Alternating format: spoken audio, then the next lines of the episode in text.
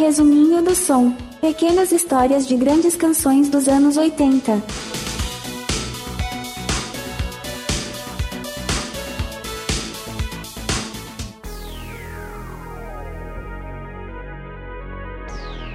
Existem histórias e historinhas, novelas e contos.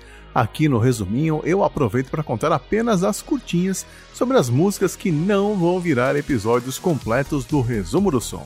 E isso acontece porque ou eu não encontrei informações suficientes, ou o artista não revelou muita coisa sobre como a canção surgiu, ou simplesmente porque a canção não tinha lá uma história muito interessante. E quando isso acontece, eu junto três dessas músicas em uma única edição. Esse é o resuminho e hoje eu trago o que eu descobri sobre as músicas Mandela Day, do Simple Minds, A Little Respect, do Erasure e Private Idaho, do B-52s.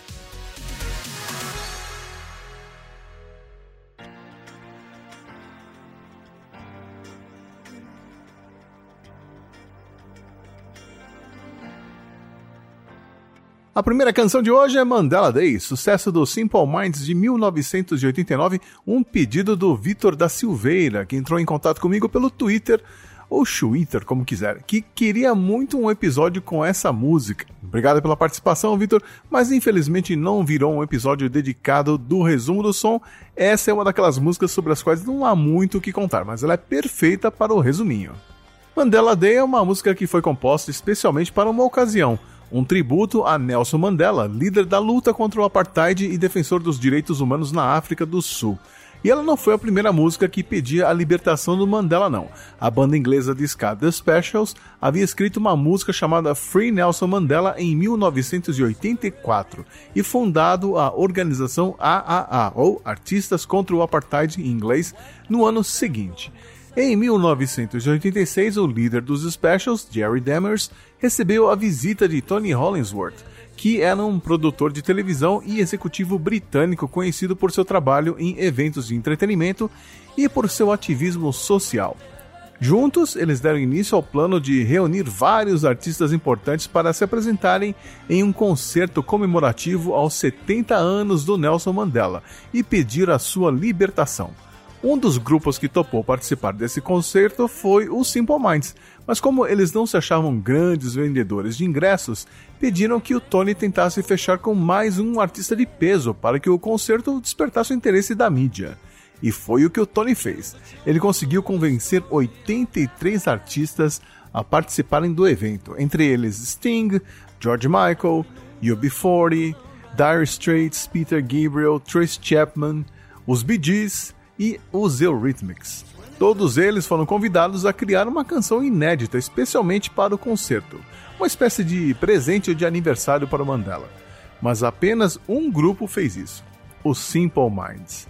Eles começaram com a ideia de que Mandela era como um coração que batia e dava vida a todo o evento. Então, eles programaram uma batida na bateria eletrônica que lembrava os batimentos de um coração. Em seguida, o guitarrista Charles Burchill se lembrou de uma sequência de acordes que ele havia composto anos antes, chamada de Singing Out the Angel. Ele só precisou acrescentar uma nota e foi isso. Em vez de escrever a letra falando sobre Mandela estar na prisão, o vocalista Jim Kerr preferiu falar sobre ele estar em liberdade, insinuando que a lenda, o mito Nelson Mandela e seus valores não estavam confinados o Charles, o Jim Kerr e o tecladista Mick McNeil gravaram a música no estúdio SARM em Londres no dia 26 de maio de 1988. Das 15 tomadas, eles escolheram a sétima como a oficial e uma fita foi enviada para a rádio BBC semanas antes do show para ajudar na divulgação. Essa demo era um pouquinho diferente, tinha uma contagem inicial do Mel, e um final ligeiramente mais rápido, durante o qual as duas últimas linhas foram descartadas. Mas fora isso, é a mesma que acabou aparecendo no álbum. E o destaque vai para o solo de guitarra do Charles Burchill, que é de arrepiar.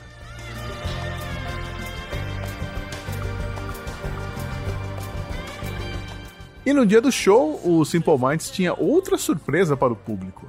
Eles convidaram o Peter Gabriel para tocar com eles a canção Bickle, que o Peter tinha lançado em 1980 e que falava sobre outro expoente da luta contra o apartheid na África do Sul, o Steve Biko, que foi morto pela polícia em 12 de setembro de 1977.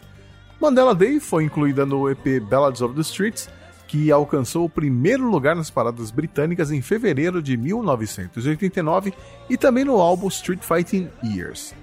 Um ano e meio depois, Nelson Mandela seria solto e a música tocaria novamente nas rádios. Tá aí a história curtinha de uma música que marca um dos grandes acontecimentos do final dos anos 80.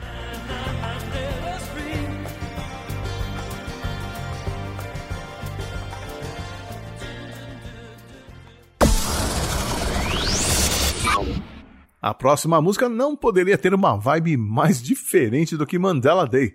Tô falando de A Little Respect do Erasure.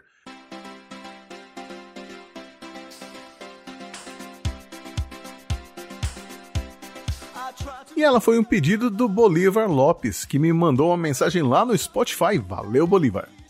A Little Respect é mais um hit do gênio Vince Clarke.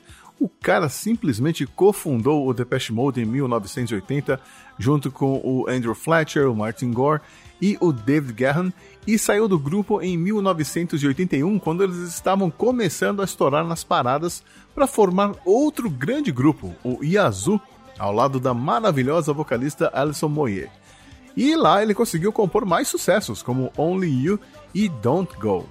Eles lançaram dois álbuns de estúdio antes de se separarem em 1983. E antes de formar o Erasure ao lado do Andy Bell, ele teve uma fase com o The Assembly, que conseguiu um sucesso modesto no Reino Unido. O Vince Clarke é simplesmente um dos maiores nomes da música eletrônica de todos os tempos, um cara com um talento incrível para criar músicas pop como poucos. Mas para formar o Erasure, ele usou um dos métodos mais comuns dos anos 80 na Inglaterra. Ele botou um anúncio na revista Melody Maker de forma anônima. Depois de testar umas 40 pessoas, apareceu o Andy Bell, um vendedor de sapatos que já tinha alguma experiência cantando em grupos desconhecidos, que já conhecia o Vince Clark, que aliás ele era fanzaço, quase surtou no teste, mas que conquistou o coração frio do Vince Clark no final. E ouvindo os agudos do Andy em A Little Respect, dá para entender porque ele foi escolhido, né? Ele tinha um jeito todo dele de cantar e isso impressionou o Vince. Eles conseguiram um hit logo no primeiro LP, de 1986, com O L'amour. No segundo LP, de 87, chamado The Circus, outro sucesso, Sometimes. Mas foi o terceiro LP, The Innocents, que estourou mesmo, é o disco mais vendido da carreira do Erasure e é lá que se encontra A Little Respect, que aliás abre o disco. Sobre a música em si, não há muito a ser dito. A maioria do material para The Innocents foi escrito em guitarra e piano na casa do Vince Clarke em Notting Hill, em Londres, usando um gravador caseiro. A música ficou pronta em minutos, mas a discussão sobre o uso da palavra respeito durou horas, pois o Vince achava que a palavra estava muito associada a Aretha Franklin.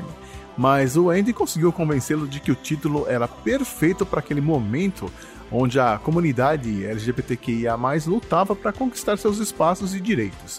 E ele estava certo, tanto que em 2021 a Little Respect foi eleita o hino supremo da parada LGBTQIA+, a Pride, né? Deixando para trás a Cher, a Lady Gaga e até a Madonna. A Little Respect chegou ao quarto posto da parada inglesa em 1988 e nos Estados Unidos só conseguiu chegar à posição de número 14 da Billboard.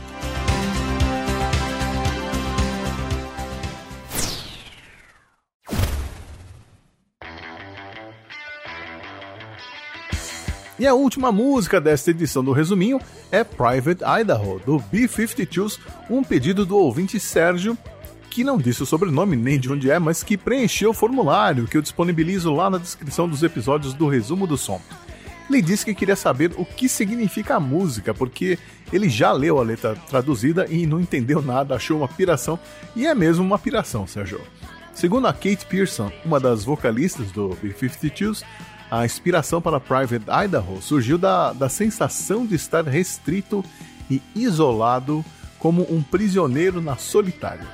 O conceito da música nasceu quando Pearson teve uma visão de alguém se voltando para dentro de si mesmo e se desconectando do mundo ao redor.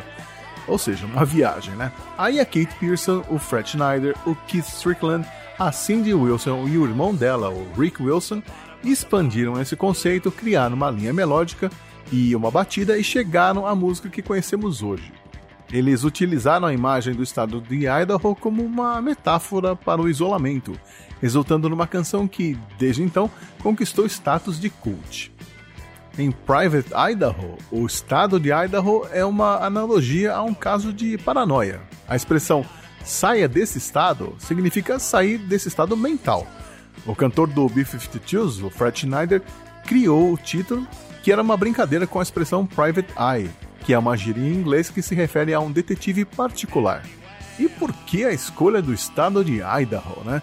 Bom, o Fred Schneider explicou que foi por causa da reputação excêntrica do estado. O processo criativo do B-52s era bem peculiar. Cada um ouvia a parte instrumental e ia falando frases que se encaixavam na melodia. O Fred criou o primeiro verso, a Kate Pearson criou o segundo, e assim por diante. E havia muitas referências misteriosas, como, por exemplo, um caso de envenenamento radioativo que aconteceu na cidade natal deles, Athens, na Georgia, na década de 1920, quando mulheres que tinham trabalhado em uma fábrica de relógios começaram a morrer. Aí foi descoberto que a fábrica usava um elemento radioativo na tinta, que era usada para pintar os mostradores de relógios que brilhavam no escuro. Essas mulheres que pintavam os mostradores colocavam os pincéis na boca para afinar a ponta antes da pintura, e isso levou a uma alta taxa de câncer e a um processo em 1928 que resultou em uma indenização para todas elas. O famoso riff de guitarra da música foi criado pelo guitarrista da banda, Rick Wilson. Ele desempenhou um papel crucial na formação da sonoridade do grupo mas infelizmente ele faleceu em outubro de 1985, aos 32 anos de idade, em decorrência de complicações causadas pela AIDS. Agora, sabe quando o B-52s tocou Private Idaho em Idaho? Somente em 13 de setembro de 2011, veja só.